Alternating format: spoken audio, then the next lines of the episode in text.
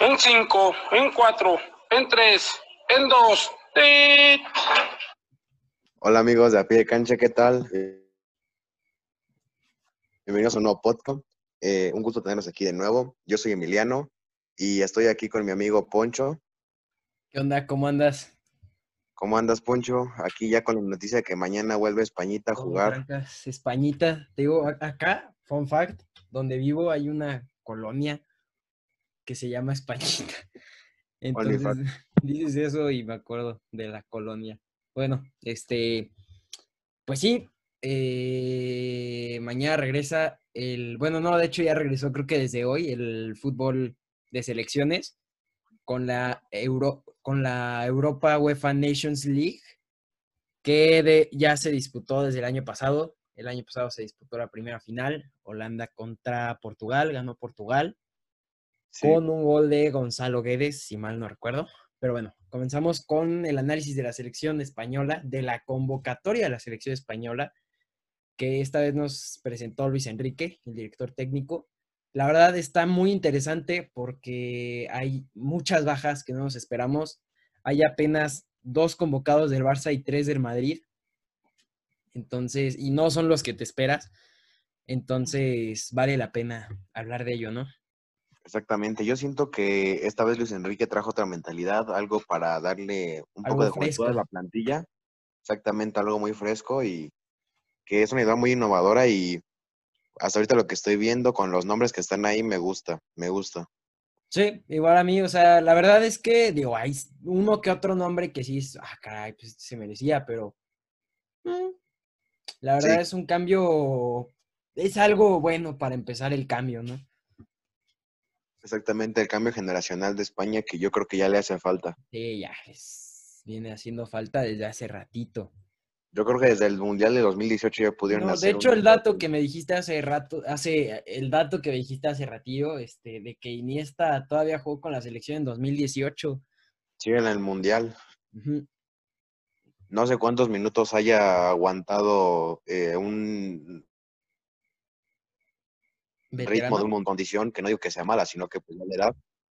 Sí, no, no, no, y aparte Iniesta nunca se este, caracterizó por tener el mejor físico, ¿verdad? O por ser un superatleta. Exactamente. Y pues bueno, comenzamos por la portería, donde los convocados son David De Gea del Manchester United, Kepa Rizabalaga del Chelsea y Unai Simón del Athletic de Bilbao, los cuales yo creo que van a jugar en ese orden, ¿eh? pero no digo que yo esté de acuerdo con que jueguen en ese orden. Pues sí, eh, si te parece que hablar un poquito de, de Gea, que es como lo más eh, relevante que tenemos en la portería. Y no, de los eh, hay que hablar. Sí, sí, sí. De hecho, para mí, Kepa, eh, digo, perdón, De Gea es un, un portero muy bueno. yo creo que desde el Mundial de 2018 está un poco salado, más bien muy salado. Lo salaron, le pegaron las malas vibras allá en Rusia. Exactamente, y pues siento que no ha hecho la actitud que debería hacer con España y mucho menos con el United, así que pues siento que le falta más. Es muy buen jugador, pero le falta constancia. Yo creo que, digo, para mí era de los mejores, ¿qué te digo? Cinco porteros hace dos años. Y e, es, muy bueno. Eh, yo creo que puede dar mucho más y aparte todavía está joven como para que dé el bajón, digo, siendo portero. Y es un, es un jugador que me gusta mucho y estamos acostumbrados a que en la selección lo vemos un escaloncito abajo de lo que hace en el Manchester United. Y la verdad, este año lo que hizo en el Manchester United no ha sido lo de todos los años, no diría que fue necesariamente como el MVP por mucho del equipo. Es más, ni lo fue un jugador que llegó seis meses después, yo creo que fue el MVP, pero eso es tema para otro video. Entonces yo diría que De es muy buen portero, pero no está en su mejor estado de forma y yo no me confiaría de él en estos momentos. Exactamente, así como dices, siempre está a un nivel abajo de lo que hace en el United. imagínate si esta, si esta temporada le fue eh, regular a De Gea en el United, ¿cómo va a estar en la selección? Esperemos que, se ponga otro chip, que cambie, que sea, no sé, que haga algo, que sea una limpia, pero que, llegue con todo para esta UEFA Nations League. Exacto, la verdad, muy, muy, muy, muy buen portero, pero no es su mejor momento. Pasamos con Kepa, el cual para mí probablemente va a ser el suplente, el primer suplente, porque hay dos. Eh, jugador del Chelsea, eh, criado en la cantera del Athletic de Bilbao. se fue por, si no me equivoco, alrededor de 80 millones al Chelsea, siendo el portero más caro del... Ah, no es cierto. Fue el más caro de la historia como por dos días hasta que llegó este Alison Becker a Liverpool. Y bueno, es un portero del estilo, para mí es del, perfil parecido al de De Gea, e incluso los dos son porteros que me encajaban y me gustaban mucho para el Madrid, saben que yo soy del Barça. Este, y pues lo de De Gea no se pudo concretar al final por un error del fax. Y lo de Kepa se les hizo caro, se les hizo caro al Real Madrid. A mí igual se me hubiera hecho caro. Eh, es muy buen portero, pero con muy buen potencial. Incluso yo antes creía que era el segundo en mayor potencial por debajo de Gianluigi Donnarumma, pero como que su actitud dentro y fuera de la cancha ha dejado mucho que desear. Exactamente, y así como tú dices, este, tocando un poco el tema del Madrid para no alargarnos tanto, eh, siento que al Madrid en ese tiempo lo que menos le faltaba era un portero y para tener un portero de cerca de 80 millones de suplente en vez de Tibut Courtois, pues no se me pues es que tenían a Keylor Navas y a creo que a Kiko Casilla o era otro portero suplente, pero pues mm, mira, eso era antes de que ficharan a Courtois, pero a mí se me hacía muy buen fichaje, la verdad, o sea, porque sonaba mucho que se iba a ir Keylor Navas. Y dije, Kepa se está marcando un temporadón en el Athletic de Bilbao. Y el siguiente jugador del que vamos a hablar es del Athletic de Bilbao. Este, entonces, al final no se fue para allá y se fue al Chelsea. Para mí se fue a un ambiente equivocado. Y creo que ahora lo que tiene que hacer, lo más acertado, sería irse porque ni Sarri ni Lampard lo han querido. Entonces yo para no estar comiendo más banquillo y con malas actitudes, irte de regreso a España, paz, paz, y arregla tu carrera desde cero, otra vez. Incluso si, como tú dices, si no es a España, otro equipo lo mandaría, pero que, que vuelva a agarrar nivel y la confianza que tenía antes y su actitud, o sea, mejorarla muchísimo, ser más... Italia, ahorita que me imaginé, en la Juve me encaja, ¿eh? En la Juve me encaja. Por Gianluigi Buffon me gustaría bastante. No, acuérdate que el titular es Chesney, entonces a lo mejor puedes vender a Buffon, o bueno, ya que se retire, y pues se pueden ir ahí compitiendo Kepa y, y Chesney. Entonces, yo creo que nuestra conclusión, o no sé si tú quieras agregar algo más, es que es un jugadorazo de, de Kepa, pero sus actitudes no son las mejores. Pues sí, nada, es nada más eso, que se me hace un muy buen jugador. Los dos coincidimos en que se tiene que ir del Chelsea para agarrar su nivel de nuevo y que si lo hace, pues espero que tome la decisión correcta. Sí, que le vaya bien, porque aparte de que es buen portero, es un tipo que a mí, digo, no lo conozco, pero es un tipo que pues, creo que me cae bien. Sí, se ve como, como buena. buena onda, ¿no? Buen pana, fresco. Una persona. Este, el siguiente jugador es Unai Simón, que para mí es el que al menos de los tres convocados debería ser titular, pero no creo que lo sea que es jugador del Athletic de Bilbao, criado en el Athletic de Bilbao, igual que Kepa Rizabalaga, un jugador de un perfil más, este, para mí, de jugar con los pies, este, asociativo, un portero asociativo para salir tipo de líbero. Y igual se me hace muy bueno y hemos visto cómo el Athletic de Bilbao está sacando buenos porteros en, los últimos años, porque apenas se les fue Kepa y ya sacaron luego, luego a Simón Sí, una Simón se puede decir que es la revelación. Yo pensaba que después de Kepa no eh, hubiera podido llegar otro portero, no con el nivel, sino con la, eh, pues así, como Kepa, muy buen nivel, buen jugador, buen portero, líbero, como dices. Y una Simón fue la revelación para mí esta temporada en tanto a la portería y, y me gustó bastante que lo convocaran para España. Pero pues ahora ya que hablamos de los tres porteros que van a ser los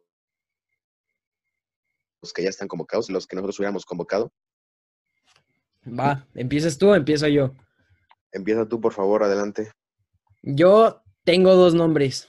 El primero es un portero ya veterano, creo que de 37, 38 años, si no me equivoco.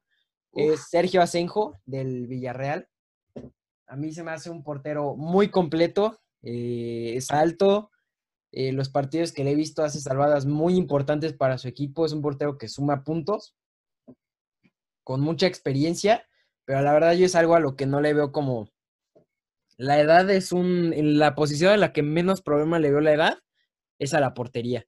Y creo que Sergio Asenjo igual es muy buen portero, y a lo mejor lo hubiera metido en lugar de, de Kepa Rizabalaga.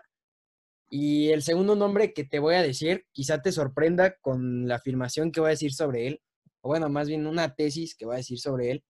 A Eh, ver, dime. Este Aitor Fernández, el portero español del, del Levante. El Levante. Este, según las estadísticas de la liga, es el portero que más puntos sumó para su equipo. Creo que fue el portero que más penales atajó.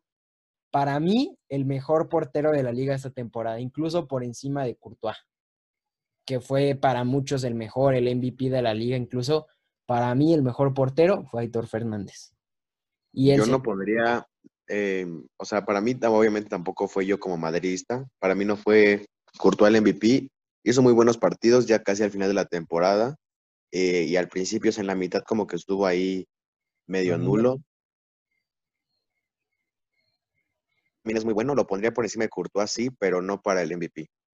No, no, no, no. No, yo tampoco lo pongo de MVP. Me refiero a que como mejor portero. Sí, por eso, mejor MVP Sí. de los porteros. Sí, MVP de los porteros, exacto. Ahora, Para mí, parece, portería, mi, mi portería quedaría en estos tres: titular Aitor Fernández, este, suplente Asenjo, y digo, suplente Unai Simón y segundo suplente Sergio Asenjo. Y sí, como me ibas a decir, pasamos a la posición de lateral derecho si quieres. portero que yo convocaría, Ah, sí, cierto, Eh, te falta el tuyo. Perdón. sí, sí, yo convocaría a Sergio Rico, el portero del PSG. Se me hace un portero muy buen bueno. portero. ujú. Eh, se- eh, tiene una temporada muy buena para mí. Yo algunos partidos que vi de él cuando no estaba Keylor Navas en la portería todavía del PSG o no era titular, algunos partidos no jugaba él. Creo que suplió bastante bien a Keylor, lo hizo con muy buen nivel y lo vi muy, muy correcto, muy disciplinado así dentro y fuera de la cancha. Se me en vez de Sergio Asenjo, pero me gusta bastante ese tres porteros que para mí serían De Gea, Aitor y Sergio Rico. Es muy bueno Sergio Rico. Yo el único partido que le vi fue con fue en la fue en la Champions. Creo que fue en la semis y me gustó lo que hizo, lo hizo muy bien. ¿Y cómo ves si pasamos al lateral derecho? Que aquí dejaron muchas vacas sagradas el, la selección de España. Una que otra, una que otra. Eh, Entran las sí, vacas sagradas, pero a la vez se me hace bueno porque ya hacía falta un cambio. Sí, sí, sí, sí, sí, está bien. O sea, la era algo que ya les hacía mucha falta. Entonces, eh, aquí los dos nombres, los dos convocados, los únicos dos son Dani Carvajal del Real Madrid y Jesús Navas del, del Sevilla, el cinco veces campeón de Europa, Europa League. Sí, Jesús Navas y Carvajal. Pues en mi opinión, eh, Carvajal lo tenía merecido, sí está con el Madrid ni en la liga, pero eh, siempre está, puedes contar con él de que te va a dar un gran nivel, que a pesar de que pues los años ya pasan como con todos los jugadores, no, no baja tanto su nivel, tal vez sí un poco el ritmo, el físico como es normal, pero su nivel y su calidad siempre la veo ahí muy, muy puesta y con la selección española lo veo como más motivado aún que con el Real Madrid. Sí, mm, a mí Carvajal se me hace bueno, pero no creo que haya hecho mejor temporada que Jesús Navas. O sea, lo hizo bien, o sea, pasable, eh, no, no reprobó, pero para mí Jesús Navas se hizo un temporadón en liga. En el partido que se jugó contra el Barça fue un- una bestia total. Se comió a, a Jordi Alba por esa banda. Y en la Europa League igual lo hizo muy bien. Entonces, para mí esta temporada de Jesús Navas no solo se me hizo cumplidora como la de Carvajal, sino de excelencia. Pues sí, ahí dejó a Jordi Alba por la velocidad, eh, otra, una vaca, una de las vacas que dejaron eh, fuera de la cueva. Se me hace bueno el cambio, me gusta que hayan mantenido a Carvajal y que hayan traído a Jesús Navas. Eh, a igual los partidos pocos que vi del Sevilla, me gustó mucho cómo lo hizo. En la Europa League me gustó bastante, siento que lo vi más en la Europa League que en la Liga, porque el Sevilla está dando un nivelazo en la Europa League, el actual campeón de Europa League, de hecho. Y me gustó mucho que lo hayan traído. Em, pues no sé, siento que hizo una muy buena temporada y en Europa, si lo hizo así, yo creo que puede mantener un muy buen nivel con la selección española. Sí, la verdad es que es muy buen, digo, muy bien, muy buen lateral y aparte tiene muy buen liderazgo, es muy buen líder. Y bueno, para mí, titular debería ser este Jesús Navas, para mí. Eh, pues sí, Jesús Navas, yo no lo ponía de titular, pero sí le daría más minutos de lo que le dan normalmente a un suplente. Pues sí. Bueno, pasamos a, los centrales, los cuales los convocados, si quieres, yo digo los primeros dos y tú este, los siguientes dos, son Sergio Ramos, el capitán del Real Madrid, y Eric García, el canterano del Barça, de la excelente generación del 2002, si mal no recuerdo. 2002, eh, 2003 más o menos. Este, del Manchester City actualmente, dirigido por Pep Guardiola. Si quieres, di tú los siguientes dos. Eh, pues sí, los siguientes dos son Pau Torres y Llorente, no el Llorente del Atlético de Madrid, su hermano. Esos dos. Yo cuando vi Llorente pensaba que era el del Atlético de Madrid y dije, me sorprendió también un poco porque dije, pues no hizo tan buena temporada, pero pues yo creo que confían en él todavía y no, era su hermano. Y Pau Torres lo tiene merecidísimo. Para mí un jugador que se ha ganado el puesto con, con su equipo y que en, Europa también lo hizo muy bien. Entonces siento que en España también va a dar un muy buen nivel en esta UEFA Nations League. Sí, la verdad, bueno, creo que ambos sabemos que el que ahí va a estar titular, sí, o sea, digo, tenemos cuatro jugadores para dos posiciones. Para mí el que va a estar de titular sí o sí es Sergio Ramos, y creo que todos coincidimos aquí. Sí, incluso es el capitán, entonces no creo que lo pongan de suplente. Entonces, este, el dilema está en quién va a ser su acompañante y yo creo que Llorente, Fernando Llorente, eh, no hizo buena temporada, incluso como para estar convocado, pero bueno, Luis Enrique sabe lo que hace, sabe más de fútbol que nosotros. Entonces, yo creo que por nivel y por experiencia, yo metería a Pau Torres, que además es un perfil parecido al de Piqué, al cual ya está Ramos acostumbrado a trabajar con un perfil de jugador parecido al de Piqué, por lo mismo de la selección en años anteriores.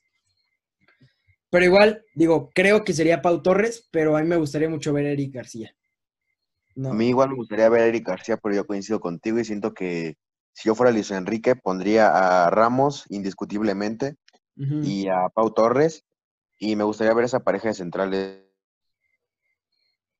junto a los laterales. Si te parece que decir los laterales que trae este, la selección española este año. Laterales izquierdos. Laterales izquierdos, exactamente. Y pues los dos laterales son Gallá y Sergio Reguilón, el que está actualmente sirviendo en el Sevilla, campeón de Europa League, que es del Madrid. Y Gallá, jugador del Valencia, que está sonando bastante para otros equipos por la cuestión de que Valencia ahorita está regalando jugadores a diestra y siniestra. Y me gusta bastante esta, esta convocatoria de dos, este, dos laterales por lado. izquierdos que nos tomamos a ver la selección española. ¿Cómo? No, digo, es que te trabas, entonces dije de dos laterales por lado. Continúa, si quieres, prosigue, prosigue. Sí, este, pues bueno, Gaya me gustó mucho su temporada que hizo con el Valencia. Lo vi bastante en la UEFA Champions League y me gustó. Igualmente en la en el partido que hizo contra el Real Madrid, que lo vi y lo hizo bastante bien, me gustó. Y pues Reguilón, ¿qué te puedo decir? Un jugador del Real Madrid que me encanta, que me gustaría mucho que... Eh, porque siento que le da ese, eso que falta con ya Marcelo un poco ya mayor, Mendy que tal vez no tiene el nivel de Reguilón, porque yo lo pondría antes a, a Reguilón que a Mendy de titular, y pues me gusta bastante esa apuesta de, Luis Enrique para esa, esos laterales. ¿Sabes qué tiene Mendy que Reguilón no? Y por eso va a ser el, titular en el Madrid.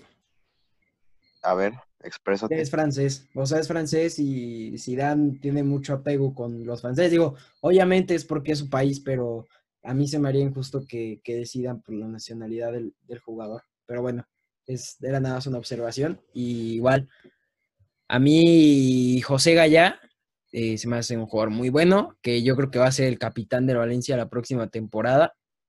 Es un jugador muy completo a nivel defensivo, muy completo en sus, en sus este, despliegues hacia, hacia el ataque, hacia la zona rival. Este, igual te puede jugar de carrilero, se me hace muy bueno. Es el típico perfil de lateral izquierdo español.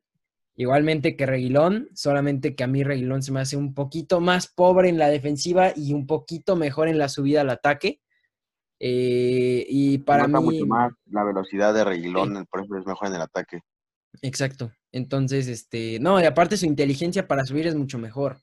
Y entonces, bueno, por lo que he visto de Luis Enrique, de sus trabajos, de cómo lo realizó en el Barça, yo creo que va a apostar por Reguilón, por unos laterales mucho más ofensivos. Entonces Reguilón, Reguilón creo que lo puede hacer mejor que José Gaya en esa situación. Pues sí, coincido bastante contigo. Y ahora, si te parece, eh, dinos los eh, mediocampistas que trajo la selección española para la Nations League. Va, este, bueno, la verdad es que son bastantes.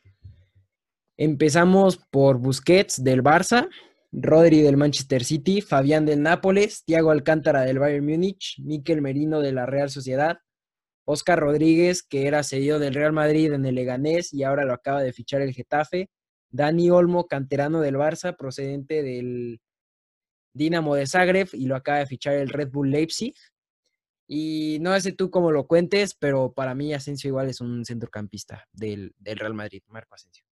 Yo igual, como estábamos comentando antes de grabar el podcast, siento que Asensio no sé dónde sacó la idea de que era extremo, es como eh, lo hizo Valverde con Coutinho. Pero sí, este, me gusta ver Asensio, me gusta ver lo más extremo, pero es el medio campo. Siento que yo lo pondría ahí, incluso tal vez de titular y me gusta bastante el medio campo que tiene España este año. Siento que es un campo, un medio campo bastante sólido y muy inteligente para jugar como es el estilo español. Sí, la verdad que sí. Yo te voy a dar mi opinión muy breve de cada uno de los jugadores. Busquets se me hace, ya te lo he dicho, un jugador. El, el Messi de su posición, el, el Messi del pivote, del mediocentro, del mediocampista defensivo este, le brinda equilibrio al equipo, al once en el que juegue, muy bueno defensivamente y para sacar el balón a jugada. Es el inicio del ataque de sus equipos. Y bueno, tengo, es Rodri Hernández, ex del Atlético de Madrid, ahora este, del Manchester City con Pep Guardiola, que buscaba un perfil parecido al de Sergio Busquets para su equipo. Eh, son muy parecidos, entonces tengo prácticamente la misma opinión, nada más que pues Rodri obviamente un poquito pues, un nivel más abajo, es más joven, tiene menos trayectoria y pues no es Busquets. Este, ambos, ninguno de los dos hizo su mejor temporada, pero yo creo que por calidad me quedo con Busquets. Luego Fabián, Tiago y bueno, todos los demás. Fabián se me hace un todocampista, eh, es bastante físico, rápido para ser este centrocampista, buena visión de juego, buena visión de ataque, este, buen este, pase a primer toque, es, bueno para defender, entonces puede jugarte en la posición del campo, del centro del campo que, que, lo pongas. Tiago Alcántara lo vimos contra el Barça, que fue el mago, fue el director de la orquesta del Bayern Múnich, canterano del Barça. Este, a mí se me hace una bestia Tiago Alcántara. Eh, que sí o sí tiene que ser titular en estos partidos con la, con, la roja. Miquel Merino, el conde, este, igual es un jugador muy completo, eh, igual que Fabián, nada más que un poquito más para las fases defensivas. Medio centro defensivo, este es un 5, no tan clásico como Busquets, es este un poquito más llegador y este y con buen toque, buena creatividad. Oscar Rodríguez se me hace un 10 casi puro, con un golpeo y una zurda exquisita.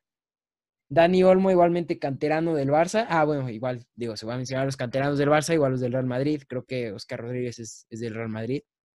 Este, Dani Olmo, eh, del Red Bull Leipzig, se me hace un, igual un 10, que igual te puede jugar de, extremo. Muy asociativo, que, que corta hacia adentro, de la banda izquierda hacia adentro Igual te puede jugar de 10 perfectamente, nada más que eso sí, el trabajo defensivo le cuesta trabajo. Y Marco Asensio, que igualmente es un perfil parecido entre Dani Olmo y Oscar Rodríguez, que es un mediocentro ofensivo y a la vez te puede jugar de extremo, como ya vimos con Zidane, que a mí no, para mí no es su mejor posición, pero pues ahí la hace, ¿no? O sea, malo no es para esa posición, pero su mejor posición, y lo vimos en 2017 contra el Barça, que les metió creo que tres goles en la Supercopa. Súper bien juega ese tipo, es el, el que mejor me cae del Real Madrid, el que más me gusta del Real Madrid, es muy bueno Marco Asensio, tiene un talento increíble. Y pues eso es mi, mi conclusión del centro del campo, prácticamente que me gusta bastante la apuesta de Luis Enrique, eh, como ya lo comenté, Mikel Merino, como tú decías, el, el perfil eh, de un pivote, eh, que también es llegador, igual que Dani Olmo, un 10 puro, que llega bastante a la portería y que de extremo también lo juega muy bien, es muy polivalente. Y pues Marco Asensio, que es muy, muy bueno para la posición de MCO, me gusta bastante. España usualmente no juega con MCO, pero si hacen una apuesta por esa formación, me gustaría que esté Asensio ahí. Siento que es el jugador clave para esa posición. Y esas son mis conclusiones del centro del campo, porque prácticamente ya Poncho dijo todo lo que yo pensaba del centro del campo. Y para no alargarnos tanto, eh, les vamos a comentar ahora la delantera, que está conformada por Adama Traoré, que está en duda. Eh, algunos periodistas no, ha no ha oficializado nada de España, ni Adama Traoré ha dicho nada, pero ya se dio a conocer la noticia que Adama Traoré tiene COVID, eh, dio positivo en la prueba y por lo tanto está prohibido que no. O sea, que lo excluyan de la convocatoria. Sí, lo más probable es que no traigan la em, a Adama Traoré por esa situación. Y pues ya nada más para decirlo rápido, ¿tú a quién traerías en vez de Adama Traoré en esa posición? Mm, ¿van, a tener que llamar a alguien extra? O sea, a, tener que traer a alguien más a la selección? Pues sí, porque les faltaría un jugador ahí. Pues mira, yo creo que apostaría por otro jugador que no necesariamente es extremo, pero yo traería a Dani Parejo. ¿A Dani Parejo? Digo, no es extremo, pero ya mí se va a ser otro jugador que se marcó una buena temporada, o a Cazorla, que igual se merecen estar ahí y a lo mejor por la baja de Adama Traoré pueden entrar. Mm, pues déjame pensar a quién traería yo así de rápido. Mm, no lo sé, no lo sé. Pues Ferran Torres, yo creo me gustaría. aquí está. Ándale. Gerard Moreno. diste la tecla. Gerard Moreno. Me, faltaba, me, había confundido. Sí, Gerard Moreno, me gustaría que lo trajeran en vez de ahora Adama. Sí. Incluso aunque Adama estuviera convocado sin el, la situación del COVID, me gustaría que lo hubieran traído en vez de Adama. Adama hizo una temporada muy buena con los Wolves, pero siento que que Ferran, digo que, perdón, Gerard. Gerard Moreno, me gusta bastante.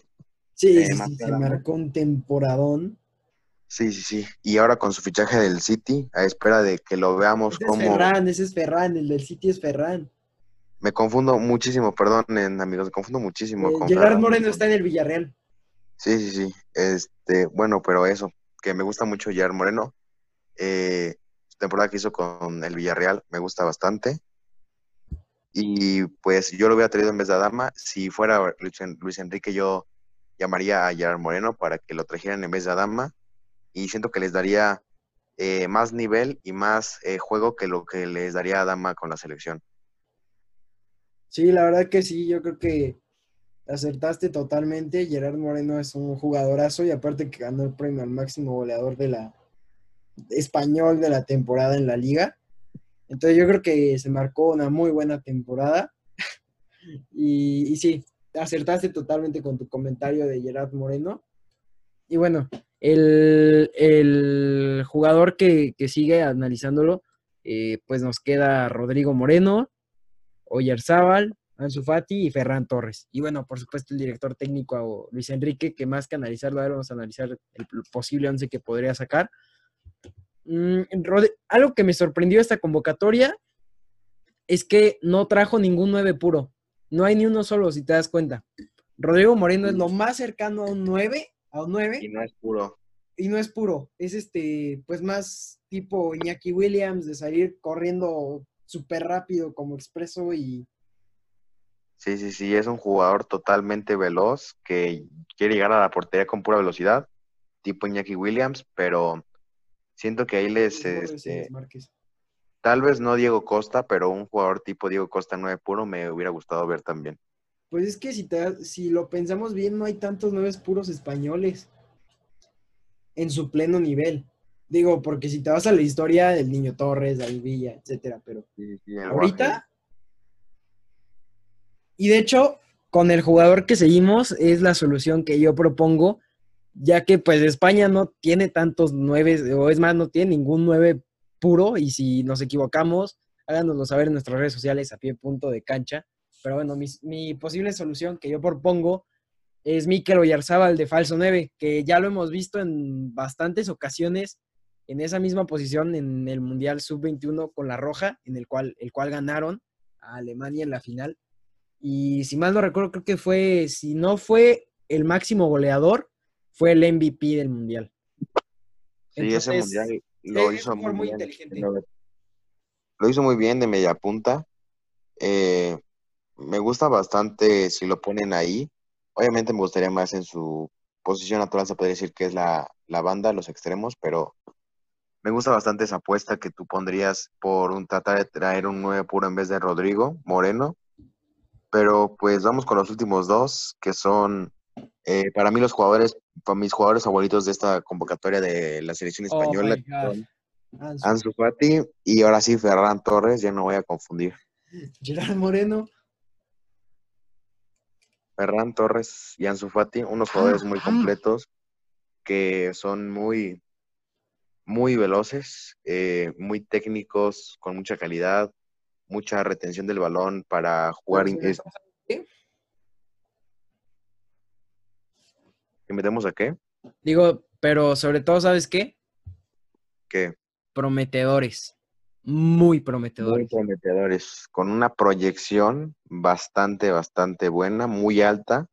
Y yo tengo muy altas mis expectativas para esta temporada de Ferran Torres en el City.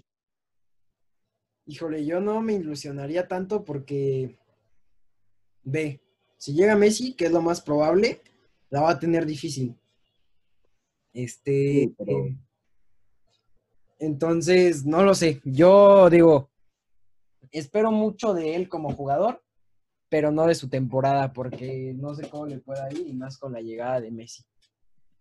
Yo lo que haría, si fuera para tocar el tema rápido antes, para que no se haga tan largo este episodio, es, si llega Messi, obviamente que, como dices, es lo más probable, yo tal vez le buscaría, si no ponerlo de suplente, le buscaría una salida de sesión a otro equipo que, que pues le igual lo haga crecer como jugador, que en ese sí pueda ser tal vez titular, así como lo hizo el Madrid con Cubo, no a un equipo mayor, pero a un jugador, a un este equipo que necesite más que nada a un jugador como Ferran Torres. Y pues eso es lo que yo haría si fuera Pep, si llega Messi.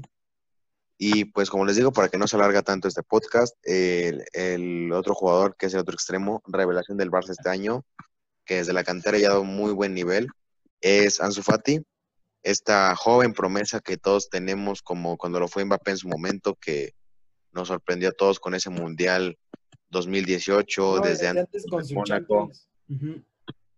Y pues ahora Ansu Fati con igual el nivel que está dando en el Barça, los goles que ha marcado. Se me hace un jugador muy bueno, con mucha técnica, mucha velocidad también, y que tiene una pierna mala bastante buena a mi gusto, que me gustan mucho los jugadores que pueden jugar eh, de ambas bandas por su pierna mala.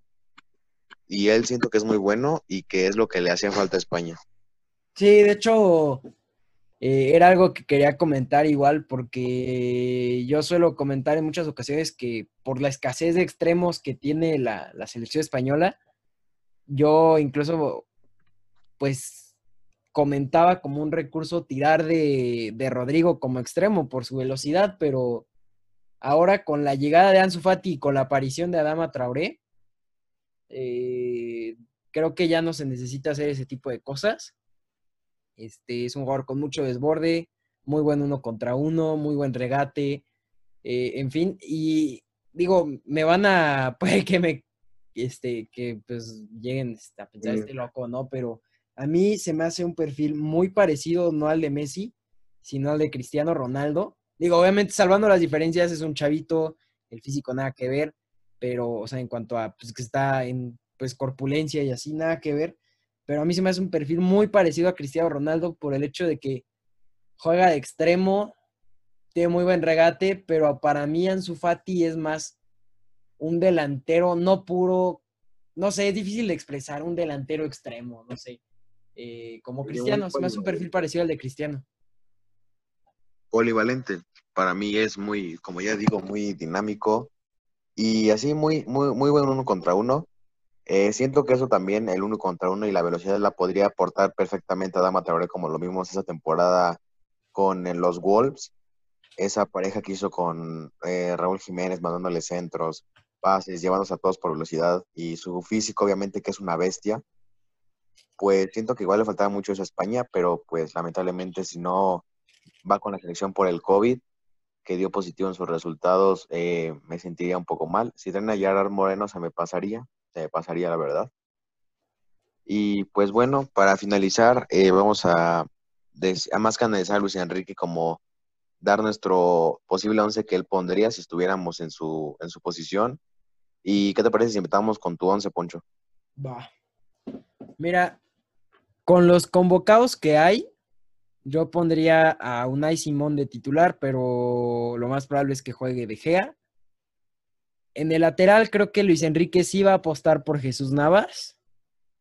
Eh, sobre todo por la falta de, un extremo derecho, porque pues como podrán ver, pues Adama ya no está y necesitan a alguien que suba y mande centros.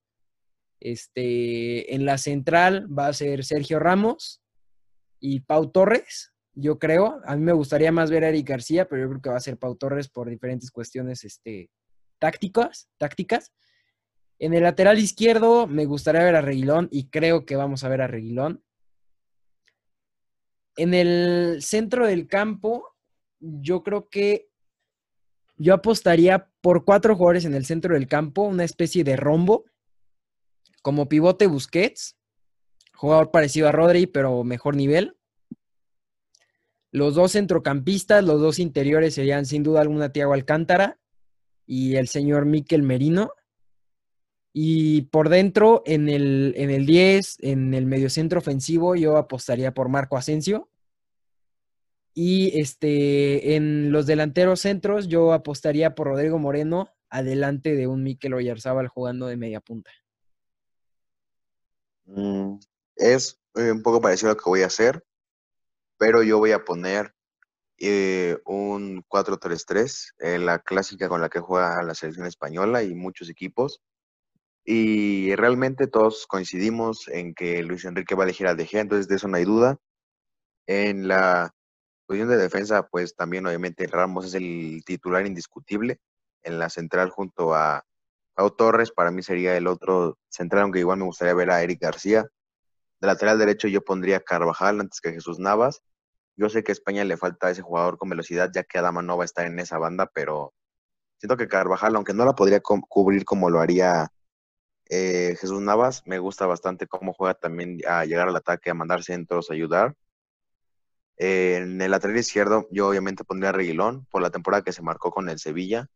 Me gusta mucho que el nivel que trae y el desborde que tiene, sobre todo para atacar. Y mis tres defensas van a ser con un MCO, no voy a poner este medio centro defensivo. Y es eh, obviamente Thiago Alcántara, el indiscutible, junto a Fabián. Eh, y de MCO a Marco Asensio, que está convocado como se podría decir extremo. Yo lo pondría de MCO, tirándole un poco a media punta. Y mis tres de arriba, la, mi referencia en ataque sería de delantero Rodrigo. Eh, un poco más atrás que, que el delantero centro puro, porque él no lo es, él le gusta arrancar de, velocidad como Iñaki Williams, ya lo comentamos. Eh, mi otro extremo, mi extremo izquierdo sería Ansu Fati. Y mi extremo derecho, pues yo pondría a Dama, pero como no va a estar a Dama, que es lo más probable, yo pondría a Oyarzábal, aunque sea banda cambiada. Y si no pondría a pondría a Ferran, pero pues lo más seguro es que yo que pongan a Oyarzábal antes que a Ferran Torres y ese sería mi once. Siento que es un once que me gusta a mí bastante, me gustaría mucho verlos jugar por la capacidad de ataque que tendrían y su desborde, además de su velocidad obviamente. Y pues nada, esto, ¿qué es lo que nos podría decir de este, esta selección española, las conclusiones? pues yo creo que va a ser muy interesante ver este partido de España contra Alemania, que también Alemania es un súper rival que pues, nos falta analizar, pero eso ya será tema para otro video en otra ocasión, en otra fecha. Y pues es un cambio generacional muy importante con hombres como Eric García, este, Reguilón, el propio Miquel Merino, Oscar Rodríguez, Dani Olmo, Adama, este, Ansu Fati y Ferran Torres, que pues como podrán ver son casi puras novedades. Entonces creo que va a estar interesante ver a esta selección española de, eh, pues, el día de mañana, pero pues mañana que estén viendo este podcast va a ser hoy. Sí, exactamente. siendo, yo coincido mucho con Poncho. A lo mejor y eh, a Luis Enrique se le ocurre otro proyecto totalmente diferente y saca eh, alguna cosa como ya lo hizo con la convocatoria innovadora, otra formación, otras tácticas, otros jugadores. Pero pues yo siento que lo que haría sería pues lo, lo del 4-3-3. Eh, y pues nada amigos, esperamos que les haya gustado este, este tercer episodio de muchos que van a venir. Eh, síganos en nuestro Instagram a pie punto de cancha y subimos algunas historias, este, fotos, dinámicas para que nos digan en qué, qué próximo episodio quieren que hablemos o de qué tema. ¿Y te parece si te despides tú, Poncho? Va, pues nos vemos amigos de a pie de cancha. Igualmente esperamos que les haya gustado muchísimo esto y mañana que puedan ver a la selección española, que según yo juegan a las doce y media hora de la Ciudad de México. Y pues esperamos que estén muy bien y que escuchen nuestro próximo podcast. Hasta luego. Cuídense. Hasta luego.